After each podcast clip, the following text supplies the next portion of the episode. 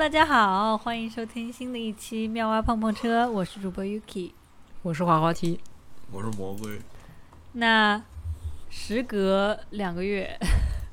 我们终于回来录一个房间的下半期了。时隔一年，时隔一年，说的没错。不知道大家在这新的一年的这一个月里，有什么新的奇遇呢？有玩什么新的游戏呢？哦对，有没有爱玩我们安利的游戏？哎，我玩了，我真的玩了。我当时录音结束之后，我就找我朋友说，能不能跟我一起玩这个游戏啊、但是因为它不是有很多植物嘛，然后我就嗯，不想挑植物，我就很懒。然后我说：“你你玩我看吧。”他说：“哎呀，好吧，那我等他打个折，我就买。”我说：“打什么折啊？送你。”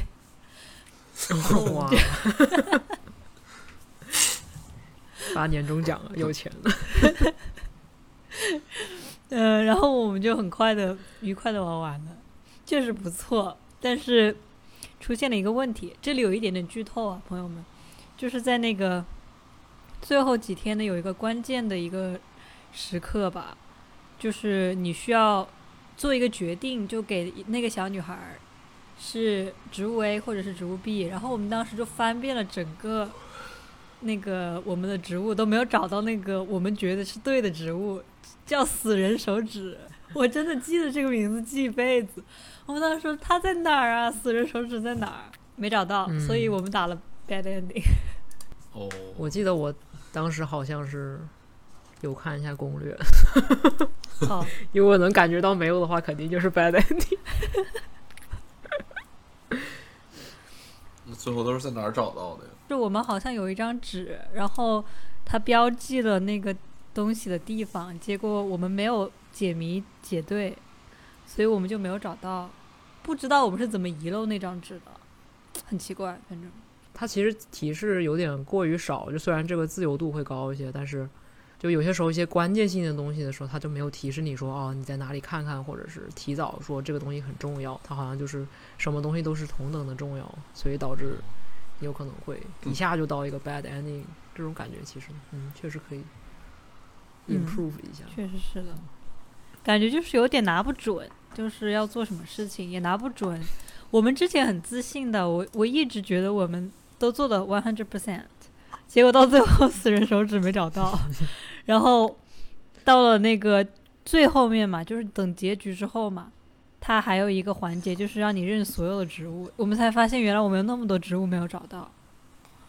但确实是一个合家欢乐的、很好玩的小游戏吧，很优秀的一款独立游戏。我假期，我们现在是要分享所有人假期玩了什么游戏？不用，感觉又变成另外一期。好了，那我们收收回收回。本来还想吐槽一下 Immortality，我玩的差不多了。那我们这个关上关上房门，我们自己讨论吧，或者是下一期再说吧。好，开个吐槽我们大会，哦对，吐槽大会，全部都粉丝都解关了。所有游戏吐槽。好，好，收收。那。这一期这一期我们要聊的就是一个房间的下半期，啊、一个房间的碰碰点子环节。这个环节呢，还是像以前一样，我们每个人要出一个小点子，看看，嗯、大家对一个房间有没有什么新的创意、新的看法。那谁先来呢？我选择第二个说。我主要我想听听 Yuki 有没有有没有点，就是点 Yuki 点的是什么？主要我想说上次从他的点子上出现的那个点。OK，那就 Yuki 先说。那好吧，好吧，嗯、大家也是众所周知啦，就是我的点子都不是游戏点子了。嗯，我有一个小的想法，就是当我看到很多包括十二分钟啊、呃白门啊这样的，就是真正的处于一个空间，其实尤其是十二分钟吧，就是它是在一个空间里面不断的去循环。然后让玩家去探索解谜这个故事的真相，然后就让我想到戏剧里面也有同样的一个形式，就是独幕剧。独幕剧呢，百度百科说，独幕剧是戏剧作品的一种形式，全剧情节在一幕内完成，篇幅较短，情节单纯，结构紧凑，要求戏剧冲突迅速展开，形成高潮，戛然而止。多数场景不分场，并且不换布景。其实就是如果大家有去看过话剧啊，或者有一些相关的知识，就会知道，戏剧一般是会分 scene 的。在戏剧的发展过程中间，有过三幕剧。也有人讨论过五幕，基本上就是秉承了一种古典的起承转合的一种形式。到现代发展也会有一些四幕剧，有一种更多的一种现代形式。那么独幕剧呢，其实也是一种相对来来说，其实就是我们说的结构紧凑，很快，然后它并不切换场景。所以当我就是想到一个房间的时候，它跟这个独幕剧其实就是基本上在。某种形式上是可以等同的，或者说，如果十二分钟想要把它变成一个戏剧形式的话，独幕剧是它的一个非常好的选择。然后我就想到啊，可不可以做点什么事情呢？因为独幕剧本身这个点子来说，并没有一个很明确的说突破或者是创意，我只是说把它联系到了一个这样的戏剧形式。就它的故事来说，它其实。可有很多种，然后但是我就并没有想到有一种很特别的，说我一定要用一个房间或者是独幕剧的形式，因为在那么多戏剧里面，就是他们可以有很多很多种故事。那我想到唯一的一个点就是，呃，舞台设计，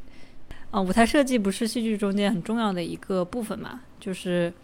大家看过一些呃像舞剧啊这种之前。前几年很火的那个《永不消失的电波》，大家盛赞它的舞台设计。那舞台设计就是戏剧中间很重要的一个组成部分了，就是你要在台上放些什么东西啦，你的灯光要怎么打啦，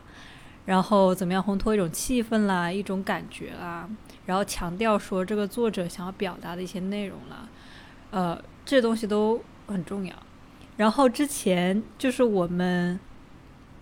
的一个朋友。我不知道大家还记不记得，我觉得滑滑梯老师应该是记得的，就是我们之前当 TA 的那堂课，有几个我们的朋友做了一个游戏，叫做《好日子》，是吗？不是，叫叫叫草泥马。哦，草是吗？哦，对，是。对，然后他那个游戏就是，呃，有一部分人在拍摄电影。然后你就手持摄像机要把这一幕东西拍下来，其实就是出现了一个表演，然后以及这个场外人员，然后这个我想了这个独幕剧的舞台设计呢，其实也有一点这种感觉吧，就是说可能场上有人在演戏，然后你尝试去调整灯光或者是什么的。所以你说的这个点主主要是说不只是把镜头里面的东西。放进去，而是把幕后的东西也放进去。对，就是假如你在做舞台设计，嗯，它可以是一种就是 live 形式的，就像那个游戏一样，我都不知道需不需要和谐这个名字。嗯，什么 immortality？不是草泥马呀，我总不能在节目中一直飙脏话吧？它不是，它是一种动物，它叫它叫 grass mud horse，对不对？对，哎呀，无所谓的。它就是一种这个临场和表现形式嘛，就是其他相当于你的摄像机里面其实是作为一种拍电影嘛，就是你在这个拍摄中间是有一个摄像机的摄像师的职能，然后去创造一个画面。那舞台设计就是跟它有一点类似的思路了，就是这个，我不确定它好不好玩，但是这是我从独幕剧衍生出来的一个点。我还会有几个其他的小点，非常小，但是就先从这个开始吧。你刚刚说的这个让我想起了两个东西，嗯，一个是，其实让我想起了 immortality，好吧，好吧，因为他的那个故事，对，嗯，呃，先讲一下 immortality 这个游戏是什么吧，就是说有点像是一个真人。真人影像游戏，然后呢，玩的方法是，就他的那个故事一开始的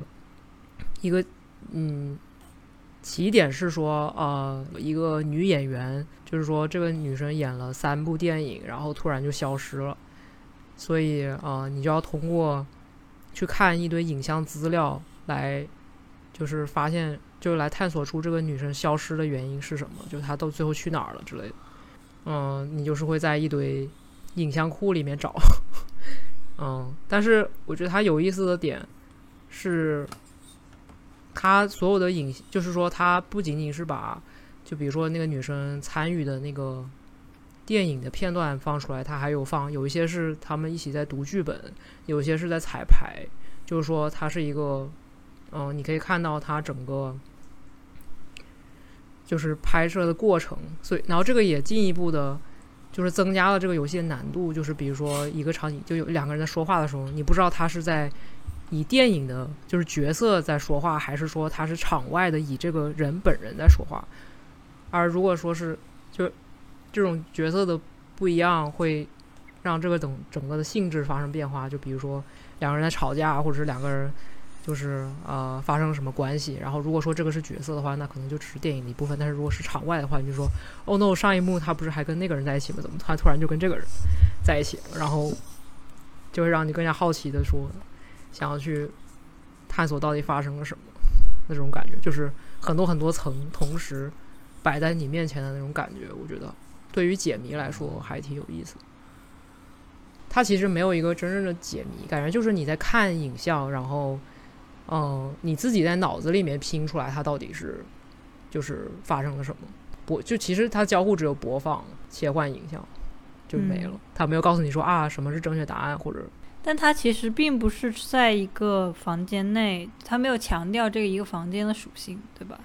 它其实对对对，这个倒是没有。对我只是想到你刚刚说后台，就是说呃彩排，所以就是我说不是刚刚说有两个点嘛？还有一个点是我想起了之前就是看那个就是湖南卫视那个有个节目，就是不是哦《幻乐之城》，叫什么原创唱眼泪。幻乐呃综艺《幻乐之城》，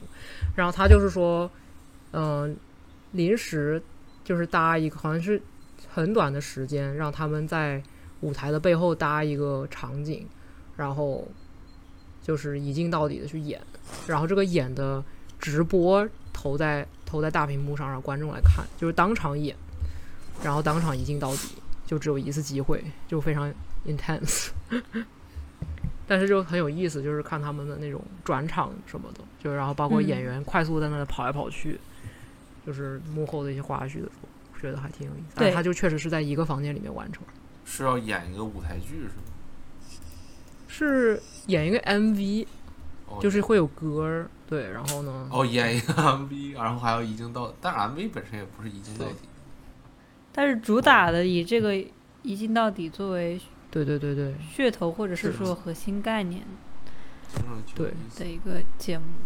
可能这个一镜到底就是说，虽然它可能还是有很多小房间会有不一样的场景的感觉，但是这个一镜到底对他们创作来说应该算是一个挑战吧，所以它那个切换场景的方式就挺不一样，听上去很有搞笑，挺刺激。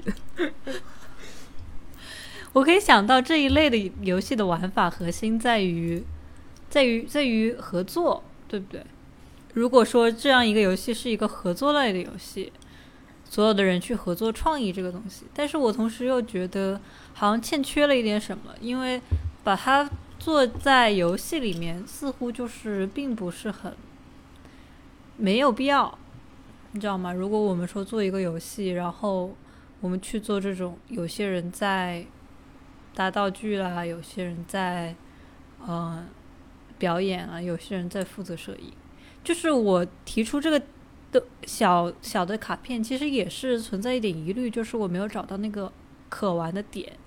如果说去把它往另一个方向做，有有两种方向，我现在可以想到，一个方向是把它走硬核的方向，就像开在欧洲开卡车一样，你知道吗？就是。假如给你一个完整的一个调试台，然后让你去操作，真正的学习就是舞台这种及时的这样的一个快速的调节是什么样的，以及呃，在临场之前的一些准备是什么样的，就是非常非常硬核的去教你做，甚至可以做成一个那种像模拟一样的东西吧，就是可以提供给相关从业者或者是对此事情感兴趣的一些呃人员去尝试进行这样的一个活动。当然，我本人没有进从事过舞台设计。如果我对这个东西存在一定程度上的误读的话，就欢迎给我们留言来纠正我们的一些误区吧。呃，这是我想到的一个其中的方向，就是硬核往硬核的真正往行业方向走。哦，就有点像舞台设计模拟器是吗？对，然后第二个我想到的是，就是相当于可以做一个那种像抖音的一种 trend 一样的项目，就比方说，呃，有一个人在舞台上朗诵一首诗，然后你通过调节灯光或者是各种各样的跟舞台相关的东西，去尝尝试一种新的呈现。或者是说，本来场景里面就有这样的一个表演，但是通过你的呈现，它会不一样了。呃，相当于就像一个这样的更为实验性的一种东西吧，就是呃，玩家可以在这样的调试中间感觉到一种表达，然后他会发现，哦，原来灯光的角度啊，灯光的时间啊，甚至道具进入场的时间啊，这这些东西就是。在某种程度上都是一种表达，呃，这是我想的另外一个就是可玩的一种东西。然后就是说，你如果嗯录下来了呀，你可以去跟大家分享啊，这样的讨论啊之类的东西。我觉得第一个就是你说那个第一个可行的方向，让我想到一个一种一种玩法，就是跟结合刚刚话题说的，嗯，你你想象这么一个东西啊，你在。你在舞台，就是你是你们是一个戏班子，就是你是一个就是舞台上的，你负责什么时候哪哪些道具出现在哪里，就你是一个就跟你说的那个一样，就是但是它不是一个模拟器是吧？它是一个就是比如说你有几个东西，你有呃一个花瓶，然后一个一本书，然后一些什么东西，然后你会负责在某些特定的时候，然后去把这些东西填到，就是首先你不知道这个舞台是你不知道这剧是干什么的，你得就是。看一遍，然后你才能够，就是你你得看一遍这个剧，然后你才能大概了解这个剧是干什么的。然后你看完这一遍剧之后呢，你需要把这些物品填到，就也不是填到吧，就是你你负责它什么时候出现在哪儿。就比如说，嗯，就比如说，他呃，就是这个这个这个女主就是在台上呃说说什么，这就是杀了我丈夫的东西，然后就看见他就是前面放着一把刀，这个是你决定的，但是他也可以前面放着一坨屎，就是。就是说，这就是说，这整个舞台就这个故事是这么这么定的，但是关键道具和就是是你来负责的，然后你自己书写的这么一个，就是他也没有对错什么之类，他就是你自己书写的这么一个舞台。哦，这个好好笑。或者他们可以，咱们可以故意故意设计成一种，就是你如果调换这两个东西，会出现一个非常相反的意思的一个剧什么之类的，就是这种东西是从你第一个想法里想出来的。这个很好玩哎，而且呃有。也有不同的方向，我们可以做一个单人的这种，呃，玩法，也可以做一个那种家庭合作式的玩法，就是星期五晚上大家一起做一点很搞笑的东西。合合作式是哪？怎么个合作法？就可能每个人负责不同的场景，或者是不同的地方吧。比方说，有的人负责背景啦，有的人负责像这种小物件了，有的人负责灯光了什么的。嗯。会像是往即兴的那个方面靠，就是说，如果这是一个那种 game master，然后因为像考验 game master 一样，就是一堆人拼好了一个场景，然后就比如说三个玩家分别负责不同的场景，然后这个 game master 要把这三个场景 连在一起，然后可能这第一个是比如在火山上发生，然后说着说着突然就跳到了第二个场景变成宇宙，所以他要马上想一个为什么。这堆人突然去了宇宙，感觉会非常荒诞。对，呃，它就有一点那个 Jackbox 的味道了。就我们今天早上还玩了这个，跟同事玩了这个游戏。大家对 Jackbox 熟熟悉吗？哦，我玩过一点，你可以讲讲，跟听众讲讲。它其实就是一系列的这样的一个共同游玩的游戏，它。包含了很多很多种不同的类别，从绘画啦到呃这种语言类啊，然后就是一些基本上就是家庭适合玩的一些游戏吧。主要的这个游戏目标基本上都是制造一些笑料，就比如说我们之前玩过一个游戏，就很像这个场景。就是是每个人分配一个很随机的 PPT，然后那个 PPT 里面呢，可能你知道有一些提纲什么的，然后但是每一页会出现的东西你是不知道的，然后你就是每个人轮流讲自己的 PPT，然后台下的其他的人是就是跟你一起玩的人是可以帮你选择一些会出现的图片的。所以等于说是他在坑你，然后你就要说，哎，先出现一张 PPT，你就要跟着那个 PPT 讲，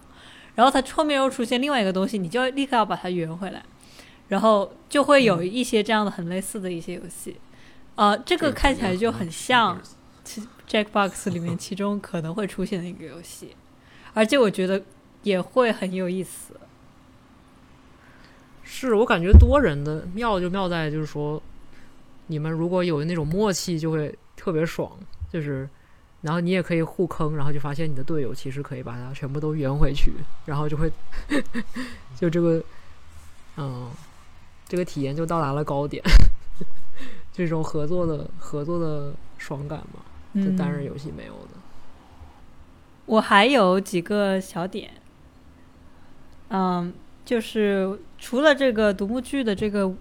舞台设计这样的一个环节，我还想到了，嗯，有一个非常非常实验性的东西，嗯，但是我也是就是一个半成品的点子，就是我在想，呃，一个房间它是就是如此的单一嘛，它强调一这个概念，那如果说我在这一个房间里面就也只放一个物品。它可能会是在什么样的一个游戏里面可能会出现这种情景，以及如果有很多很多个一个房间，然后每个房间里面只有一个物品，嗯，它可以带给人一种什么样的体验，或者说有什么样的呃游戏性吧。所以说这个点小点主要讲的就是，我只讲述这个房间，玩家在某一个阶段的游戏里面，他只会看到一个房间，并且这个房间里面只有一个物品。然后，这个物品由这个物品生发，可能可以有，呃，一些跟物品相关的东西，这是一个方向，这是其中一个方向。听起来很像《Stanley Parable》里会出现的一个场景。对，我就想，就是说，如果说一像一个步行模拟游戏，它在某一刻把所有的目光都集中在这一个物品上，可能就是这样一个场景吧。就是这个小卡片对我来说。这是另外一个小卡片了吗？已经对，是的。然后还有一个东西，就是我都讲完吧，因为我的小卡片这一次特别特别的碎。然后另外一个东西就是冥想。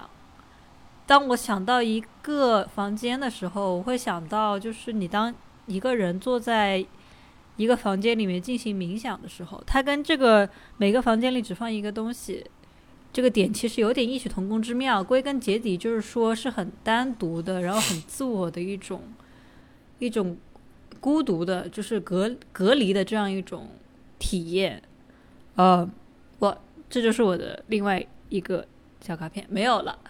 就是我的两个点。等一下，你说的就是冥想，是说，呃，你会很安静的，然后自己脑子里面就是只有一个。很专注的想法，所以是这样的孤独感吗？还是说有一点点这种感觉吧？但并不是说孤独感是其中一种，但是你不一定会感觉到孤独，你更多感觉到是隔离、隔离感，就是你跟外界是区分开的。你是一个房间，或者说这个房间里面只有一个物品，就是他们是一个呃。相对可能说相呼应的一个东西，归根结底就是说独一性这样的一个感觉，然后非常非常强调这样一个一的这样一个概念。嗯，你你说的那个冥想，因为我就是前两个月开始开始冥想，尝试冥想，然后还挺有意思，但我的体验就是说，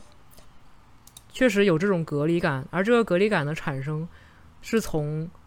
呃，至少我自己吧，是就是说你要先把注意力全部放在一个东西上面。就比如说有时候是有有人引导你的话，你就可以听到他的语音，那这个时候你的专注点就在那个语音上面，然后他可能告诉你说啊，你先去感受你的头，然后脖子，然后什么背什么的，然后你就慢慢的就是去把其他的杂念都会忘掉，你就只会 focus 在一个事情上面。所以就隔绝感从这里来，然后还有还有一种方法就是说，他可能说啊，你现在就是只注意一个地方，比如说你的鼻息，它怎么就是空气怎么进来，然后怎么出去。反正就是说，因为你足够专注在一个东西上，嗯，剩下的东西就自然而然的被隔离了。对，我觉得这个过程挺挺有意思。嗯，因为我也做过一段时间。我做我做这冥想是为了缓解我的，好像是肩背的一些疼痛什么的。结果我去我朋友家吃一顿饭就好了。Anyways，什么？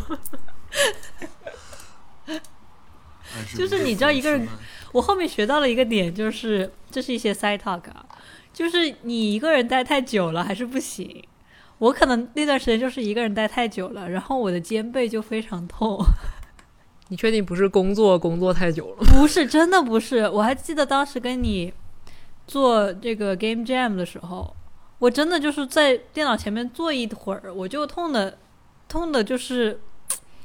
就是直不了身，就是很难受。然后我做了各种各样的拉伸啊，然后尝试冥想放松啊，没有一点用。然后我去我朋友家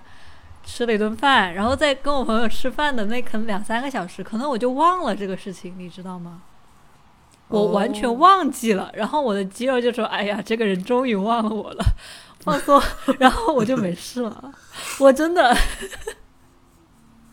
所以你觉得是一个就是心理导致的一种对，肯定是的，就是你过度关注自己心身上的细节。是的，是的，就是你越体会你自己身上的一个细节，你老是想着它的时候，其实那个部位就一直无法真正的放松。哦。有点像是，呃，让你不要去想粉色的大象，然后你就会一直想，对，然后也没有人告诉你不要，就是别人没有人告诉你去想别的，然后你就会一直想，一直想。对，就像呃，之前我也看到过有人讨论疼痛，他说就是，可能就是在学习冥想的过程中间吧。他们说，你如果疼痛这个东西，只要你真正能够做到身体完全放松，就忘记它，其实你就不会再感觉到痛了。你如果越想它，你就会越痛。嗯，可能也是一个这样的一个锻炼的过程吧。但是导师让我想到，就是我们可不可以，呃，去尝试表达一种所谓的专注的概念呢？嗯嗯，这当然是一个非常非常实验性的点子了。就是我们尝试用游戏的方法去表达专注，因为很很很有意思的是，我之前看过一个讲。就是演讲吧，GDC 演讲，他就说，其实，嗯，都在说，呃，游戏里面要沉浸式，沉浸式，其实其实重点还是专注，就说你能让玩家 focus 在其中一个地方，然后给他不同的东西 focus，其实他反而会得到一种沉浸感，而不是说别的不相关的细节，有点像是说你你能抓住。玩家的专就是注意力，而不是说把很多力气费在，就是说搭建这个世界观，嗯，其他的好像很真实。比如说，虽然不是黑他，但是就是那个《荒野大镖客》里面，就比如说一些一些小的细节，这个主角会长时间一长，他的胡子会变长，头发也会变长，然后你就要去理发还是什么修胡子，就这个是一个很很有意思的细节。但是如果说你的整个，呃。就是叙事框架和就是主要的游戏内容，就是玩家的注意力没有得到满足，或者他的注意力如果是散的话，那其实你再加这么多细节，玩家都不会觉得专注，不会觉得有沉浸感。好像有点跑题了，但是 就是你说的这种游戏里的专注，其实就是在发生一堆事情，然后你的你只要你的注意力被吸引到那一点，你就专注了，而其他的你就忘记了。我觉得其实，嗯。我可以理解这个概念了，就是说，嗯，它其实这样的一个专注，其实跟呃我们平时聊的，就是之前聊过很多的心流的这个概念有一定的同源性吧，就是他们其实归根结底都是在说，呃，想让玩家进入一种状态，让他好像能够很自然的去做很多很多的事情，然后去跟随着这个这个游戏进程去游玩。但是我感觉就是我提出的这样一个专注的概念，好像刚好跟它相反。比方说《荒野大镖客》这个相反，主要集中在两个方面吧，就是说。一个是像《荒野大镖客》这样一类游戏，它其实是有很多很多细节的。它尝试将玩家引入这样一个心流的过程，更多的是我给你铺成这样一个世界，然后让你可以在这个世界里面自由行走，然后慢慢的你把自己带入了这个角色，你发现就是好像你是真正的这个世界里面的一员。然后从物质上来说，它需要很多很多的细节，包括我们之前聊的，就是这个胡子的概念。它看起来是一个很小的细节，但是它其实也是世界观中的一个部分。呃，但是就是说，如果是像这样的一个一个房间里面存在的一个物品，或者是说冥想这样一个概念，它其实它的物体上是空的，就是它没有其他的物体，它只是存在一个空间，而且是一个限定的空间。它可能是一个很小的房间，也可能是只是你的身体。这在物体上来说，它其实是两个极端。那第二个其实也是说，游戏里面大部分的像这种开放世界游戏啊，或者是游戏，呃，大部分游戏吧，它其实想要将玩家引入这个心流的过程，更多的是就是说，他想要无声无息的做这件事情。他可能，呃，像塞尔达，我们之前讨论过的塔呀。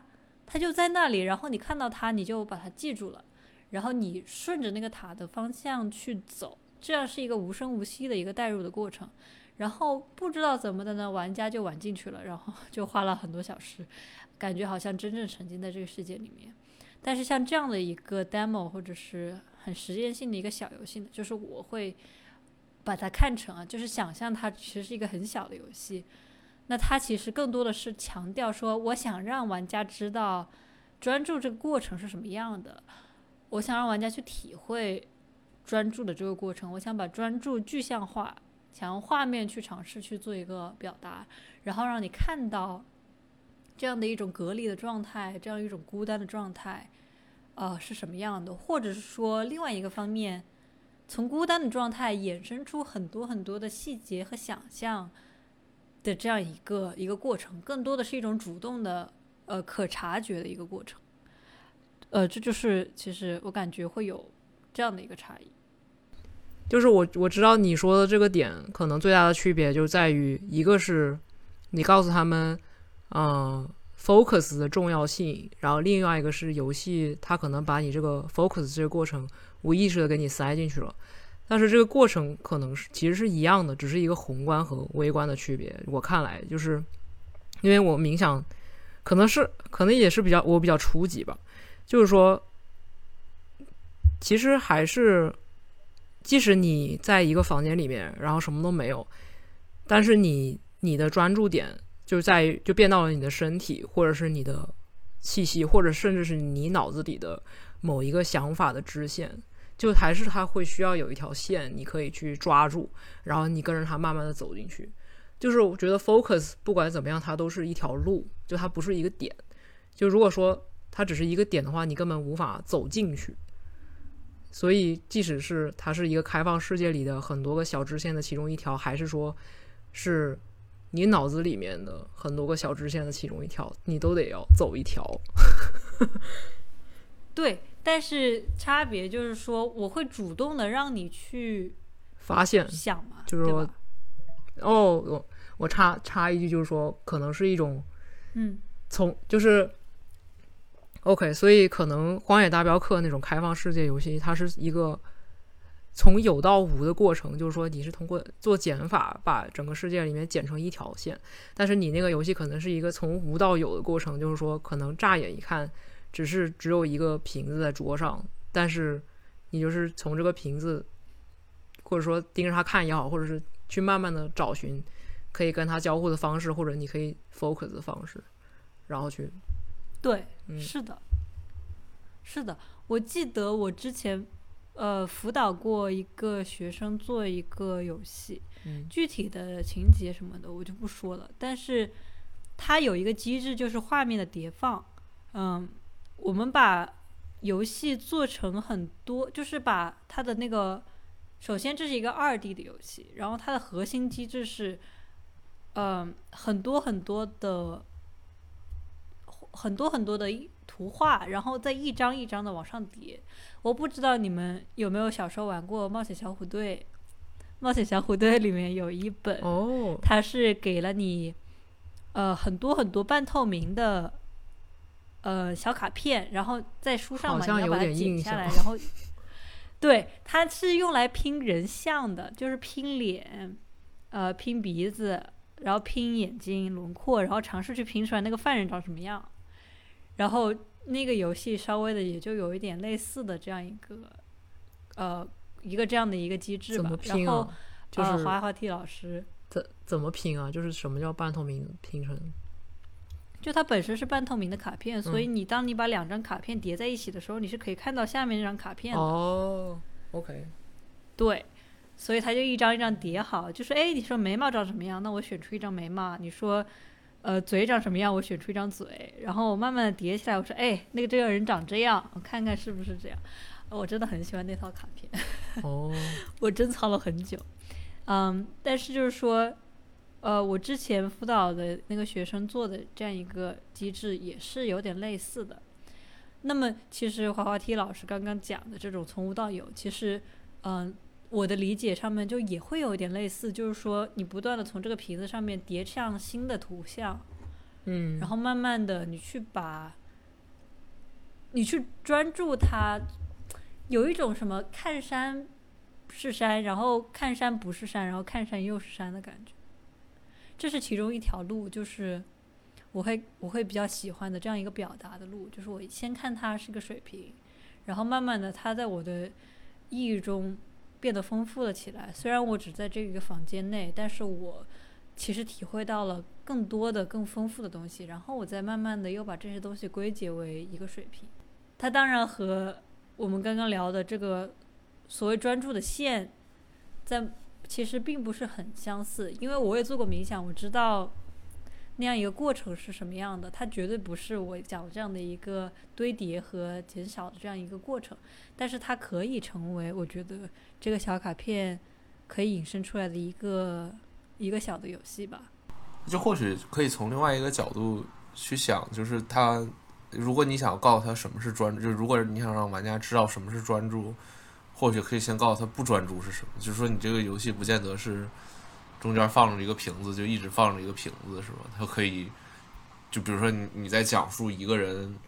呃，从不会冥想到冥会冥想的这么一个过程。就比如说一开始这个瓶子，就是你点它一下，然后它就它就它就摇一摇，然后再点它一下，你就进这个瓶子里，然后进了一片花果园，然后你在里头摘桃子，然后摘完桃子之后，你说不对，要要冥想，然后你摁空格摇摇脑袋，然后你又回来，出来又是一个瓶子，然后过两秒钟，然后它又变成你又摇一，然后它又怎么着掉地上碎了，然后碎片上扎脚，然后出了血什么的，就乱七八糟，然后最后就是你的那个。或许，比如说，就这个东西就摇不动了，然后也打不碎了，移不了，移不了了，然后这就是一个瓶子，然后最后这个房间里甚至空了之类的。哦，这个很有意思哎。哦，就感觉是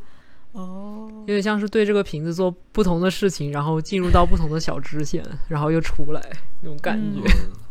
对，有点，就因为你一开始练习冥想的时候，肯定是很难抑制住自己的各种想法，然后你随便就到各种地方去转了，然后到后来你练着练着，虽然我还没有练成过，但是我觉得你们如果练成，你们练成的话，应该是这个感觉，就是什么都不想了。哦，还有那个你那个感觉这学生那个可以做图片的堆叠的那个，然后我以前见过一个一个一个视频艺术的展示，我老师，然后他就是专门做那个就是胶片的堆叠，就是他他他嗯那个用胶片录像嘛，然后录完像之后站在嗯。同一个地方的不同时间，然后再用同一卷胶带再去录像，然后他最后映出来的那个效果就是有很多的那个哦不一样的图片叠，就是你放映出来就是很多不一样，嗯。就跟你那个很像就是那个不同透明度的那个重叠一样，只不过它这个是视频，那个看上去感觉非常不错，很有很有艺术。我怎么感觉也有印象？我也有印象这样一个这样一个艺术可能是个挺常见的，可能是个有些有一有一些人也都用，这人挺没名名气的，反正他就在我们学校嗯，而且其实很多现在的商业作品其实也有哎，就是电影作品其实有的时候也会用到这样的一个手法。它当然不是用胶片了，就是胶片肯定更别有一番风味吧。但电影里面也会用这种手法，就是半透明的，然后堆叠，嗯，看起来很先锋、很很概念的一些东西。你刚刚那个我们讲瓶子那个想法，会让我想到想到那个手游，就是叫《Song of Bloom》，就是有点像它它的主要的界面就是一个树，然后呢，它会慢慢的开花儿，然后它每开一朵新新的花儿，你就可以点进去，然后点进去之后就是一个就是一些非常抽象的，呃嗯，图像和谜题对，然后感觉有点更多像是展示展示手机手机功能，就 就有点像有些是你要摇一摇，然后它就会从玉米变成爆米花，或者是说你呃本来是一片海，然后你给手机充上电，然后好像海面就会升高还是，我有点不记得了。但是就是反正各种各样的交互，但是你交互完了之后，那个树就会长大，然后你就可能更加全面的了解他想要表达的一个事情是什么。就，但是是一个非常抽象的游戏，所以我根本不知从何讲起，它到底是一个什么。其实我到玩到最后也没清楚他在说什么。我还我跟他打的那个分数上面还说，就是没把东西整合起来，但是他的那个艺术上面的视觉上面绝对是非常非常一流的，就是我很少见到游戏有这样的视觉表达能力，嗯，确实值得一玩。因为他天呐我自己介绍里头说，哦，你说我对我也在看他的介绍，他说的是 an intense tale about everything。对呀、他说 everything，可能这就是想他他想表达的吧。这个这个对其实他那个东西很像妈的多重宇宙哦，就很像他那个东西乱穿的时候，然后有一堆东西重叠在一起，感觉很像。对，其实刚刚好像在讲什么点的时候，我也想到了那个电影，就是，嗯，我记得有一幕啊，又有一点点剧透吧，但是尽量不剧透。就是说它，它很有意思的一个，就这个电影很有意思的一个点，就最有特点的一个点，就是说它的剪辑，嗯，因为他的那个导演之前是好像是导演 MV 的，所以就是剪辑感特别强。然后有一段就是说他的那个剪辑切换越来越快，而且它是关于很多很多个宇宙，然后拼命切换的那种感觉。所以就是，所以有一段我记得很清楚，就是说他一直在剪辑，一直在剪辑，然后突然他就停在了一个非常安静的，就是只有两块石头，然后也没有任何声音的一个画面。对，就是从一个混乱当中突然就变成了一个极度安静的画面，然后声音也没有，然后整个都是打字打在屏幕上面，然后就是当时就特别震撼，然后我觉得居然就是在电影院放的那个大片，竟然可以有这种这种场景，就很神奇，这种节奏切换所带来的可能性。嗯，然后那个场景就是好，就是好像大概有好几分钟吧，还是有没有十分钟？就是两块石头在对话，然后这个对话就是都在打打在屏幕上的文字，然后就当时就说天呐，太太厉害！我觉得你这个是一个非常好的切入我下一个小卡片的点，nice，就是因为我的小卡片就是关于，就是房间，嗯，怎么说，跟我们上一期录的也很相关。就是魔龟之前不是说一个房间的定义，就是可能你眼前能看到的东西，就是就是一个房间。嗯，我觉得想到就是其那这个房间的定义可以非常主观，就是你当时你也可以说成你脑子里面能想到的东西，就是是一个房间。所以就是有点像，就包括你，嗯，Yuki 刚刚说，就是你一直在想你的背很疼还是什么很疼，然后突然有一个你的你跟你朋友吃一顿饭，然后你忘记了他，好像他就不疼了。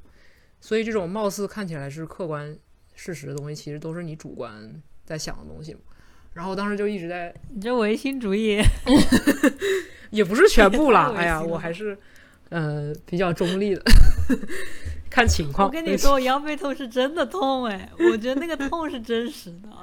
是啊，但是就是也有一定的程度，就像你说，你更专注在那个疼痛上面，它就会更加疼痛。就是当时你说的时候，我就记得以前好像有一个实验，就是说，好像那个科科是科学家实验者吧，反正就是给那个志愿者就是倒倒水倒他手上，然后他跟他让那个接受测验的人认为就是那个水是特别烫的，但是其实那个是凉水。但他倒在那个人手上，然后那个人特别害怕，然后就就是真的烫伤了。他说他真的感觉到就是被烫到，但其实是凉水，但他就是，然后他的皮肤也起了那种烫伤反应。啊，嗯，这也太违心了吧！就是他是有实验依据的。好的，好的，对，但是 anyways 就是，所以呢，我这个点嗯主要就是说让，就是呃，我们的脑子里的想法，或者是我们脑子里的空间作为一个房间，然后这个房间里的东西可能都是你脑子里想的东西，嗯，让我想想要怎么样开始这个 想法很多。嗯，我假期的时候看了那个电影，就是《美丽心灵》，然后你们有看过吗？没有 丢人。没没没有很正常。我这个好好早以前电影我也才刚看，是在我哥的多次安利下。但是他大概讲的就是一个数学家，然后嗯，很就是他非常就是天才，然后但是哎，这有又有点剧透了，我的天。嗯，他不是那个一个传记电影吗？就关于纳什的一个电影嘛，就他真实事件改编的一个电影。然后呢，这里哎严重剧透啊，就是可以跳过，就是也不想被剧透的小伙伴可以跳过。然后大概就是说他嗯、有精神分裂，然后呢，所以就是前一半就是讲的是他嗯周围的很多很多人，他的朋友，然后包括他在他毕业之后，因为他很天才，所以他就被邀请去，就是被政府嗯、邀请去干一些那种特工的工作呀什么的。然后就是结，好像是说要，呃，当时是故事是冷战期间，所以就让他去破译那个什么俄国人的、苏联的、苏联的那种一个密码，而这个密码的破解方式就是在各种苏联的那种普通的杂志和报刊上面。就是一直翻这些报刊，然后他们上面可能就是让他找到某种规律，然后就是那个密码的破解。然后他就是一直去 research 这个东西，然后时不时就会往那个，嗯，就跟他对接的一个人就说啊，你你你做了 research 之后，你就把这个你的结果投递到这个房子的这个信箱里面什么的。然后他就他就这样做，一直做，嗯，做了好做了好久之后，突然有一天他说，就忽然有一天，呃，跟他对接这个人就带着他，嗯，怎么说？哎，好像是对，突然有一天他就被被人追杀了，然后他就特别就害怕，就差点被被枪打死什么的。然后他，然后他就呃开始失控，结果他周围的人突然发现说，为什么你？因为周围的人都不知道他有这个所谓秘密任务嘛。然后这个时候就看他状态不是很正常，所以就找给他找了心理医生，然后才发现就是说他在做这个秘密任务，但其实就是这些秘密任务和这些所有的人都是他想象出来的，就是都是有他精神分裂，然后就是就是全部在他脑子里面发生的事情。然后后半段就是有点像是他在 battle 这个他看到的眼前的幻象的这么一个故事。嗯，所以是确定 那个东西是幻象吗？还是说这个就那个就是幻象，因为周围的人都看不见。然后哦也有他的朋友就是去那个，比如说当时对接人跟他说去把材料都投递的那个房子，就发现那个房子很早就废弃了，然后也没有从来没有人去取走过他投递进去的东西。所以他真的去投了。他真的去投了，投了很久的时间。就是说从来没有人邀请过他做什么秘密任务，是吧？对对对，就是没有人邀请他做过什么秘密任务，然后就什么人也没有，就是其实就是他自己的幻象，而且他无法分辨这个到底是幻象还是真实，就是对在他眼里都是一样的，就是人就是人看起来都一样，就都是像真人一样。就大概大概是我我还蛮推荐的，就是虽然我已经剧透了，但是还是有很多就是细节，包括后半段他怎么样去去慢慢的战胜这个这个疾嗯病嘛。对，那因为你其实也没办法真的治愈治愈他，但是就是有点像是如何就是呃不受他的干扰吧，正常生活。就根据这个电影，嗯，有想过就是一些有一个，就如果说一个游戏，因为游戏里面不是经常 OK 剧透结束，可以在这里加一个时间轴。就是我在想，游戏里面不是一般玩家都会给就被给一些非常具体的 instruction，就比如说一个任务列表呀，或者怎么样，就是你要做什么，你要做什么。嗯，我就在想，如果说这个任务其实是就是都是你脑子里有的东西，就其实你根本就不需要做这些事情，或者这些都是你想象出来的。然后可能你在走路，然后做这个任务，然后你周围的 NPC 突然跟你说，就是就是或者有 NPC 有很奇怪的方式在看你，或者说你到底在干嘛，就是你在跟谁说话，或者是 哦，就是说，或者是跟你说，呃，你你不要去做这个事情，这是不对的，就是或者你就是你都在瞎想什么的。那你还是有任务吗？哦，那就是你还是有任务吗？你这个任务是是怎么样的？就是可能你还是要有任务，但是因为你旁边有人在质疑你，所以你可能就是说选择，呃，你要继续做这个任务，或者是说你可以去问一下 NPC 为什么他要这么质疑，然后你可能就突然发现这个任务到底是什么，这个任务列表是什么，为什么你要做这些东西，然后发现就有另外一层嗯真相或者哦对，我就在想，你是不是能够玩这个大家玩这个任务列表的这个梗，就是就是说你你一开始就是有那种游戏不是 UI 上面写着你要做什么任务嘛，然后它还会写成一个 journal，然后告诉你做了什么任务，嗯。然后就一开始就这个东西就是 UI 嘛，然后然后他会你会引导他去看一眼你都做了什么任务，然后以及你接下来做什么任务，然后他的大勾什么加经验什么之类的，让你玩这个东西，就是到最后就是你对都是那个 NPC 说你在干什么，然后或者是这些人在质疑的时候，你再回去翻那个任务列表，发现根本就没有这些任务。哦，哇，那真的是，如果说是一个很，哇，那感觉就是完全怎么毁了那种商业游戏的架构，就是说你堆了一堆东西，全是 system，然后突然全部丢掉。对可能会有一部分玩家震怒哎。它就是一个就是一个讽刺一点的游戏吧，就是你做一堆任务，然后嗯，对，写在那里头，然后但其实后来后来你发现真相的时候，就发现根本就没这东西。对，而且你累积了特别多，就是你在 journal 里面累积了很多，包括你的经验、你的成长，然后你跟谁怎么样，你做到了什么，然后结果发现其实都是假的，嗯就这种震撼。我感觉很像那个做新手指南的那个作者会做的东西，有股那个气质。对我我有想过，但是对，第一就是他那个他那个形式就是史丹利预言嘛，那种就是有通过一个旁白，就就是旁白就不太靠谱，然后就其实旁白是一个自己有个性的人，嗯就这种形式可能已经用过了，就很难说再给玩家一种惊喜感，或者是说，或者或者是说旁白这个事情本身有点难达到这种就是精神分裂的主题。当然，就是之前有嗯精神分裂的、关于精神分裂的游戏，就是那个《地狱之刃》嘛，我玩了一点，就嗯我不知道你们有没有玩儿。对，Hellblade，对我我之前是听说了很久，然后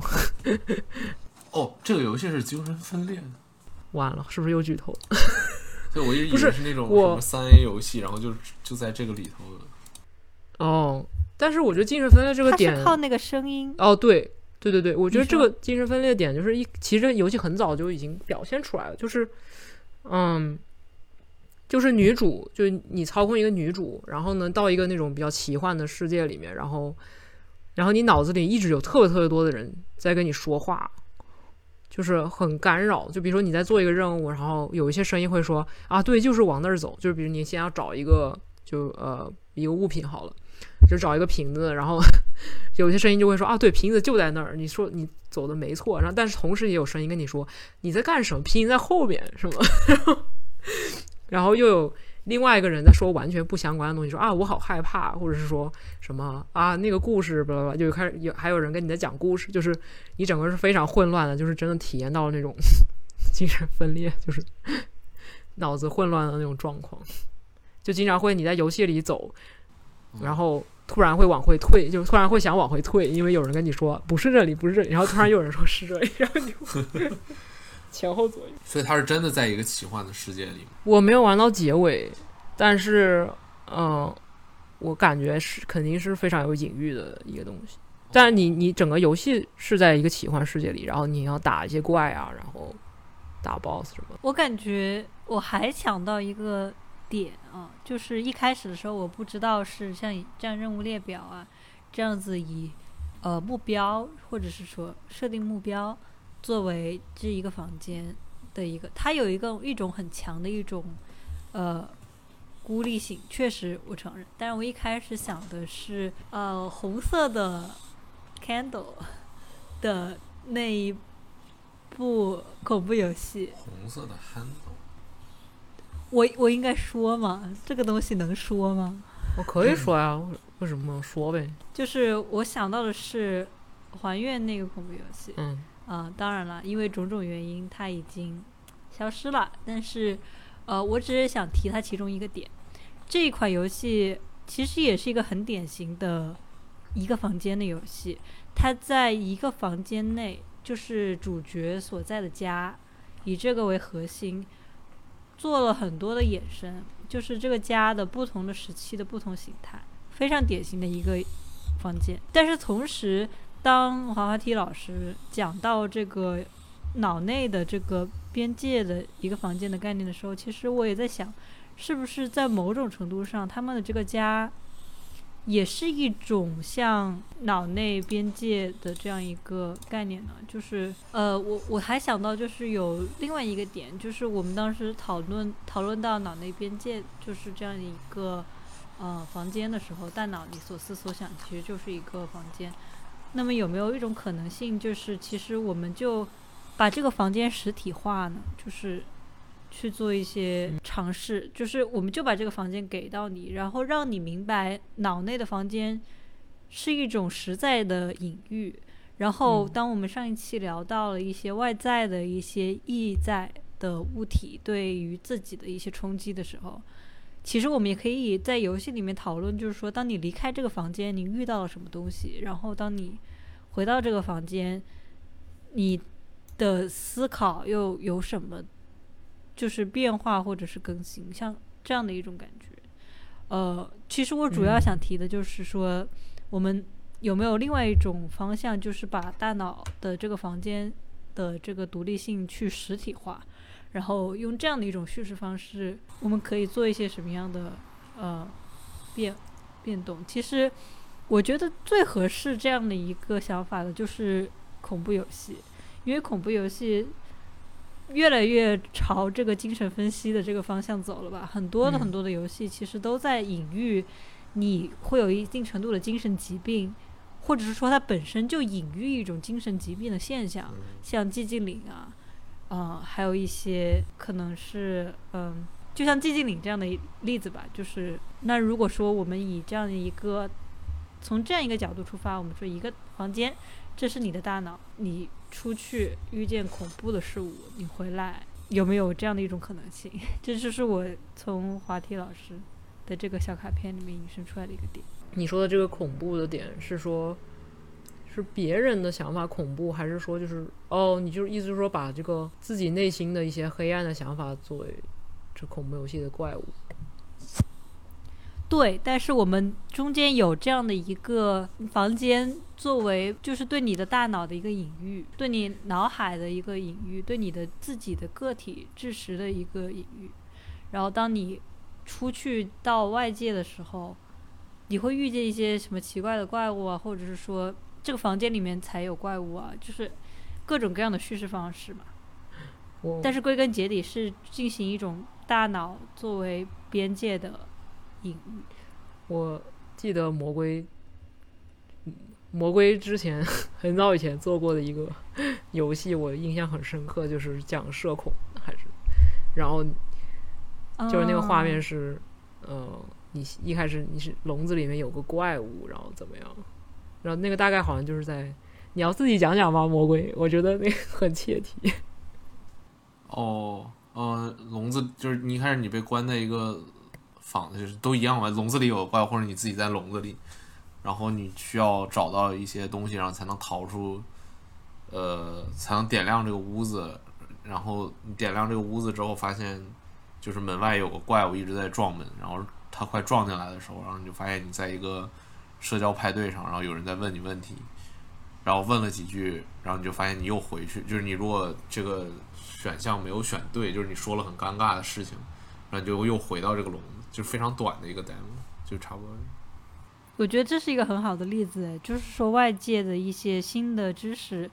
你不理解的一些东西，你无法不感感觉到不安全的一些东西，对你的大脑领域的一种侵犯。呃，但是，嗯，王说听说你说那个，听你说那个，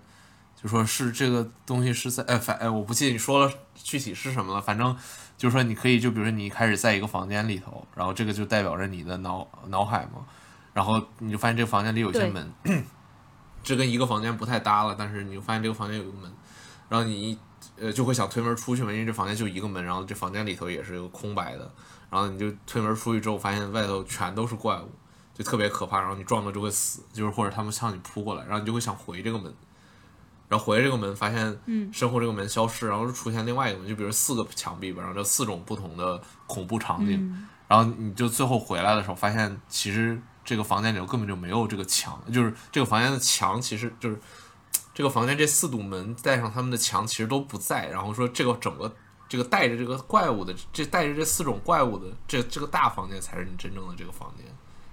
哦，其实那四面墙都没有 collider。就对，就是就发现你回来之后，发现那个墙就消失了，然后你就发现其实就是你你你就你本身就在一个充斥着怪物的这么一个你自己的心哎呦灵里，我的天，就是然后。我的天！哦，呃，没事儿，就说好，好像你刚刚说了什么，就是是这个怪物是在你的心里头还是在外头什么之类，然后我就想到它其实在你心里头，然后只不过你觉得它不在对之类。嗯嗯嗯嗯嗯嗯，这让我想起，就是还有一种，就是说，一个是我觉得这是一个很好的例子，就是表现很好的一个隐喻，去表达这个社恐啊，还有外在对你的个人的这样一个人格的一个入侵。还有一种东西是知识知识层面的，就是我会想，如果说我们做另外一个隐喻，说房间是你的脑海，你出去的时候遇到了很多恐怖的东西，但是这并不代表他们对你的入侵，或者是说他们可能在某种程度上有一种入侵，就像魔龟说的，外面的怪物在撞门嘛，在撞墙或者是怎么样，这是一种很明显的侵入行为。但是对于从知识上面来说，很大部分情况下，我们遇见的是外界对你的非主动的一种侵入，就是他并不是主观的想要去伤害你，但是你会对他感觉到很迷惑、很困惑，你不理解，然后在这个程度上，你感觉受到伤害，或者是你感觉到有威胁，这个是从知识层面上来说的，就是也可以做一个隐喻去表达一个人在就是生活的过程中间。他体会到有这样的一个房间的内和外的一个分隔，他也体会到自己一旦进入这样一个外界，他感觉到的就是一种无所适从、一种不理解、一种不了解的一种心态。这个方向可以从恐怖游戏里面以一种恐怖的手法去表达一些很日常的，当然不是社恐的，是一种很日常的经验吧。就是说，比如我今天我要学西班牙语了。我是因为我最近在学西班牙语，就拿这个东西举个例子。嗯那我其实说我踏入这个领域对我来说是很陌生的。我当我看到这种东西，我离自然的其实是有一种恐惧或者是一种迷惑，同时也就契合了这种当我尝试从我的脑脑海这个我了解的东西的这一部分中间，想要踏出一步的时候，我所感觉到的外在的对我的那种不理解和恐惧的心态吧。我感觉这也是另外一个可能可以走的方向，也是说有这种隐喻，说脑海里面的一切成就了你目前的你这个个人的一个世界，塑造你的世界观、你的一些人格这个方面的东西。哦，我好喜欢这种感觉啊，就是这种新新的未知的东西，作为一种外界的怪兽也好，或者一种你不熟悉的东西的方式，就是把它具象化，然后你再怎通过怎么样慢慢的熟悉，然后来拓宽你的舒适区，然后再嗯然后最后再回归到这整个东西到底是什么东西的隐喻，我觉得很神奇。嗯是的，感觉挺像，就让我想到那种生存游戏，就是像饥荒那种。你刚开始到一个世界的时候，就会特别没有安全感，然后你到处走，会遇到各种奇怪的生物，你也不知道它到底有多危险，或者你到底能不能去打败它，或者怎么样。那但是你如果说你慢慢开始，可以先是解决了你的温饱问题，找到资源，知道哪哪里的资源更好。随着你对这个地图的理解，然后你可能建了一个自己的基地，然后你开始有了一个安全区，然后你再慢慢拓宽，然后慢慢发现哦，这个怪物其实也不过如此，然后又发现新的怪物。感觉这个过程其实就是跟内心的一些，就你刚刚描述的一些困难，或者就就其实是很像，这个逻辑是很像。原来这俩这么像。那我们进入第三张小卡片。嗯，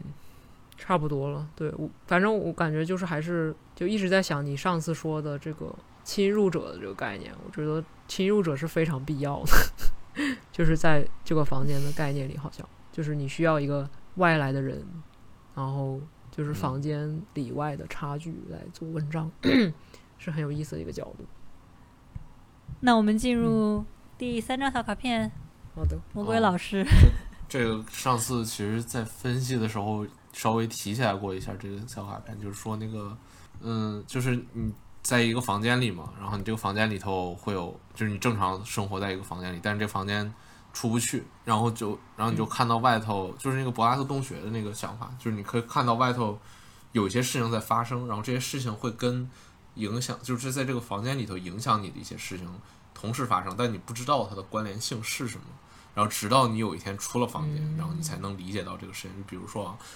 就是说，嗯，就是说你每天正午十二点的时候，然后你会看到底下有一个人杀了另外一个人，再隔一分钟，然后你就发现有人敲你的房间的门，然后把一个呃你要吃的一个午饭递过来，然后这两件事情是永远在一起发生的。就是你每天都会哦感觉到，就是下边有你每天如果站在那上头看的话，你就看到有一个人杀了另外一个人，然后嗯，有人递午饭。然后这这这件事情就是，就等于是在你在房间里的时候会有一种理解，就是说你会在脑内拼命的想把这个东西连成一条线索，就是说为什么这个人杀另外一个人之后会有人递你食物嘛，然后说这人是不是人肉什么之类的。然后但其实就是、就什么你比如出了房间就可能有点 anti climax climax，我想这个点子就比如你出了房间是说这个人是个强盗，然后什么杀人，然后把钱包拿了之后，然后回去买东西，然后给你做东西吃。就是比较这个这个是有点那个反反反高潮，但是就说是这个就柏拉图洞穴这个点子嘛，就是说你你会看到一些事情，然后你会因此而产生一，就你在这个房间里的时候，你会产生自己的一套一套理论，说来解释这件事情发发生的关联性，然后直到有一天你不出了这个房间，你才会发现真实世界这个套关联性是什么呢？也就是说你。等于这个游戏就是你先让玩家在房间里头待，比如说三天，然后你再把它放出来，然后你就就让他看清楚，就是这个后边的关联性都是什么，这种感觉。嗯，挺有意思的。我感觉我重点是很喜欢关三天这个点子，哎就是我感觉这种延迟的这样一个时间，很就是很 fascinating。它不像说我一一开始，其实有很多游戏一开始给你一个谜团，然后让你尝试去寻找这样一个谜团的解嘛。就比如说我们之前讨论的视频游戏，或者说大部分的一些侦探游戏，它都会说，哎，有这么一个结果，然后你需要去探寻它的可能性。但是我感觉就是刚刚这个例子里面有一个不同的一点是，关了三天，就是这关三天让我觉得有些什么东西，嗯、不太一样，就是很有趣。就是这个三天里面，玩家会怎么样进行活动呢？就他的理解会有什么变化呢？或者是说，在这三天的等待中间，他是否对这个谜团的好奇心，或者是恐惧，或者是这这样的一些情绪，他会不会就是慢慢的积累增加呢？就是这是我听到这个点子的时候第一个反应，觉得很有意思的地方。嗯，那感觉可以，就是往啊让他们往这种好奇的方向去引导，就是比如说你刚刚说，呃，下就是楼下一个人就是把另外一个人打死，然后你同时有人给你送饭，就这个东西可能事实上其实一点关系都没有，但是就是可能在游戏过程中，比如说它发生两三次，然后嗯，这个主角可能自己脑内会有一些脑洞，说嗯，就是好像他们在同一时间，然后。或者是说，这个就是你在收集逻，就是找逻辑的这过程中，可能他会列出所有事情发生的时间，然后你就发现，嗯，这两个时间是一样的，然后故意去就是 误导你，就是让你产生这种错误联想，然后但最后真相发现其实就是你想多了。这也是一个很有意思的一个反转，就有点像是说我把东西先给你，就是有事件 A、B、C，然后你尝试去从中间。推理出一个原因来，但是你可能推理的不对，因为其实还有一些更加隐藏的一些线索，D、E、F，然后你又突然一下了解了这个点，你说哦，我之前的猜想是错的，就是这个在叙事上面本来就是一个就是很有反转、很有趣味、引人入胜的一个天，我感觉可以一种方式，可以跟那个 journal 的点结合在一起，就是比如说 你发现了，就是这个。送饭和打人这个事情同时发生，然后这个时候你 journal 上就出现，就是找出这个的原因什么的，作为一个任务，或者说 找出他几点钟给你送饭，然后这个你就一步一步开始记你的 journal，然后你 journal 上的东西越来越多，然后就让你就变成了一个一个小直线，或者是一个一个就是逻辑链条。哦，这突然又让我想到，就是说，可不可以说我们的任务其实和这个故事就是有一点点黑色幽默的意思，有点不搭嘎。就比如说，就你刚才说的嘛，可以想要知道这个人是什么时候、哪个时间点给他送饭的，就让我想到，是不是有一种方式可以说，让那个我们完想要完成的任务和事件，我们看到的事件本身。在逻辑上有一些反直觉，就比如说，我们看到这个人在呃这个时间点都会，就是他每一天都会去打 A，他每一天都会给 B 送饭，然后他每一天还会干什么？但是我们想知道的是，他什么时候会给我送饭？就是这是我们的任务目标，因为往往一些大型的游戏，它会聚焦于说，我想知道那个最大的谜题的解。但是我们说反其道而行之，我们想知道一个很重要的关于我的事件哦是什么答案哦对哦这样他就自然而然会去关注，就是有没有什么线索能够告诉我说哦他是不是也可以就是说在某种程度上关联到我们之前聊到的自我的这样一个概念？就是我不知道，就是想一想。嗯，我想想啊。对啊，就是说这个任务列表其实是你自己主观建立的嘛，然后呢，然后你可能它可能会让你离真相越来越远，但是你有点像是你自己主观进行了一场大型冒险侦探游戏，然后结果你发现其实就是，但是哦，对，然后最后发现真相可能完全不是这样，然后但是玩家也不会觉得说很坑，因为他确实体验了整个故事，但是。对，就是真相就是非常 anti-climatic。你这个，我就想，我就想说，这个其实可能玩家玩到后边，你给他反转的时候，就比如你把他的那个日志消失的时候，可能他会觉得挺挺疑惑的。就是他如果就是就是那种那叫什么呀？就是什么那个出车祸那个电影叫什么来着？就是所有东西都是在车祸现场，然后你看到的其他人想象出来的，就这种精神分裂或者什么之类的，他最后反转总是挺挺好的。就不见得是安泰克美哦，对，我觉得这个反转肯定是要慢慢的铺垫嘛，就不能可能不能太突然。而且这个 journal 其实，如果说结尾就是就整个玩的过程就是那个 journal 的话，那这个时候 journal 可能都不需要消失，可能突然门有一天就开了，然后就是你发现了真相，但是你这个时候你你的 journal 你也可以留着，就是也不会怎么样。是。我觉得不只是说一定要是精神分裂，其实某一种程度上也可以暗喻。就比如说，继续我之前的那个想法，如果说所有的任务目标其实是关于我的话，在某种程度上，它可以代表一种自我，代表一种自恋，哦，就也可以是别的。嗯，对对对，对他应该他不需要是精神分裂，他有可能就是自己的一些改变就是主观和客观嘛，主观和客观的差别，就它不一定是让真的精神分裂，然后也有就像你说的，就是嗯，我自己想的和外界，嗯，就包括有些时候会也会让我想到，就是很多时候我们会因为害怕，然后不去不敢去发现真相，就是其实整个害怕的过程或者担忧的过程。就说啊，这件事情肯定会被我搞砸的，我还不如不做呢。哎呀，什么什么，还开始内耗。然后你真正去做这件事情，发现其实根本没有什么。你是在骂我吗？我可没有针对谁，自己就坐下了。我的自我告诉我你针对我。嗯，但是对，确实就是从这个恐惧，这个其实也是一个很好的点，就是你会发现，就像叙事轨迹一样，你会发现，我讲这个故事，我想解这个谜，其实不只是说就事情本身的真相，它不是一个绝对真相，嗯而是说它其实掺杂了我作为主人公的一种主观表态。嗯呃，而其实这个游戏最后本身其实是想讲这个主观表态，而不是而不是说这个事情的真相是什么。嗯，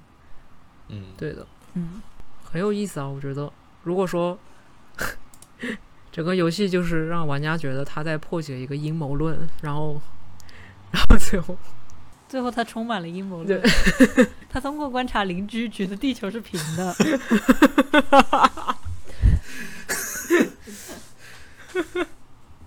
没准儿没没准儿玩家玩到最后不愿意出那个结局，就他觉得自己已经有一个什么特别好的一个理论，然后看到结局就觉得自己好像没看过这个结局，然后就把这游戏关了。很有可能，因为他已经 他花了很多的时间在这个过程中了。哎呀，很不错啊！我觉得这个也会很有很有隐喻感，就生活中很多事情是这样。没有我说那个生活中很多隐喻感是指你做了很多东西的很多事情，但是没有意义，但是并没有用，是吗？对，就是没有用的东西做了很多，然后自己还不知道这东西没用，然后还在使劲儿做，我太痛苦了，算了，继续。就结果哦吼，我我我突然想到，就是之前看那个一年一度喜剧大会第二第二季，然后里面有一个有一个节目，就是有一个组合，他是一个单人的，就叫李豆豆，然后她就是一个女演员，一个人演独角戏，然后她其中一个表演就是关于就是一个人在要参加她闺蜜的呃生日会，然后那个生日会是在一个 K 歌包厢里面发生，然后她就站在她整个节目就是在站在自己一个人站在那个包厢外面内耗，就是说我要不要进去，然后啊，但是里面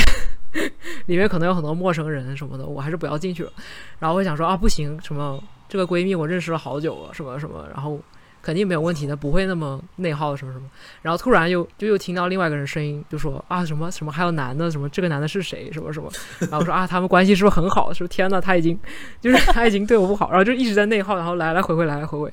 然后说哎我还给他花大大价钱买了礼物什么。然后最后那个服务员还过来，就是就是要结这个 K 歌包厢的单，然后他还把整个单给买了，然后就说，反正就觉得是特别倒霉的一天，说哎算了，然后就准备默默的把自己准备送给闺蜜的礼物放在她门口，然后就走了，然后就放在门口，然后闺蜜和两个其他的朋友就突然就从门门后出来了，说嗯你怎么在这儿啊什么的，就是感觉其其实什么事也没有，然后他们还是很好，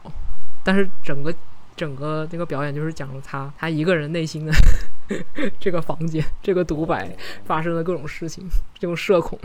和纠结，觉得还感觉挺像的这个逻辑。社恐真的是一个很好的主题，一个房间，现在社恐人越来越多了，因为他不只是说本来脑海里有这样一个房间的事实，他还非常非常强调这个边界感，嗯，很妙。是。是，而且社恐很很常见，现在好像很多人都很社恐。有没有什么那个想还要补充的？嗯，要不要说一个总体？我们最终不是每次节目最后都会出现一个结合所有东西的一个游戏，就总结一下这一次我们得到的是什么样的一个游戏？也可以啊，也也可以就直接讲着讲着讲着声音就变小了，都无所谓啊。你想讲吗？我想不出。我我觉得刚刚我们最后已经出来了，就是说，呃，你在一个房间，你醒来，在一个房间里面醒来，然后你的楼下发生了枪击，但是同时有人 给你送饭，你说 find out what happened，然后第一条 journal，然后你的房间里面可能对哦，然后你的嗯推理过程就是冥想。对，就是可能这个房间里面什么也没有，只有一个花瓶。然后呢，你就发现到 what happened，然后你就开始仔细的看这个花瓶上面的裂痕，然后发现它其实是数字。可以了，对，明年年度总榜第一。好，哇！然后你就是你自己开始编制一场就是密室逃脱大会，然后就是整整一个就是说这个数字开开了那个开了那个数字跟那个数字是一样的，然后结果你就慢慢的就是开始剥一层真相。嗯，可以，就很完美最。后发现这整个游戏都是没有意义的，然后开始怀疑起自己人生是不是也没有意义。啊，最后还要落到人生无意义，哎，太完美了。外面都是外面都是怪物，也很好。嗯，嗯，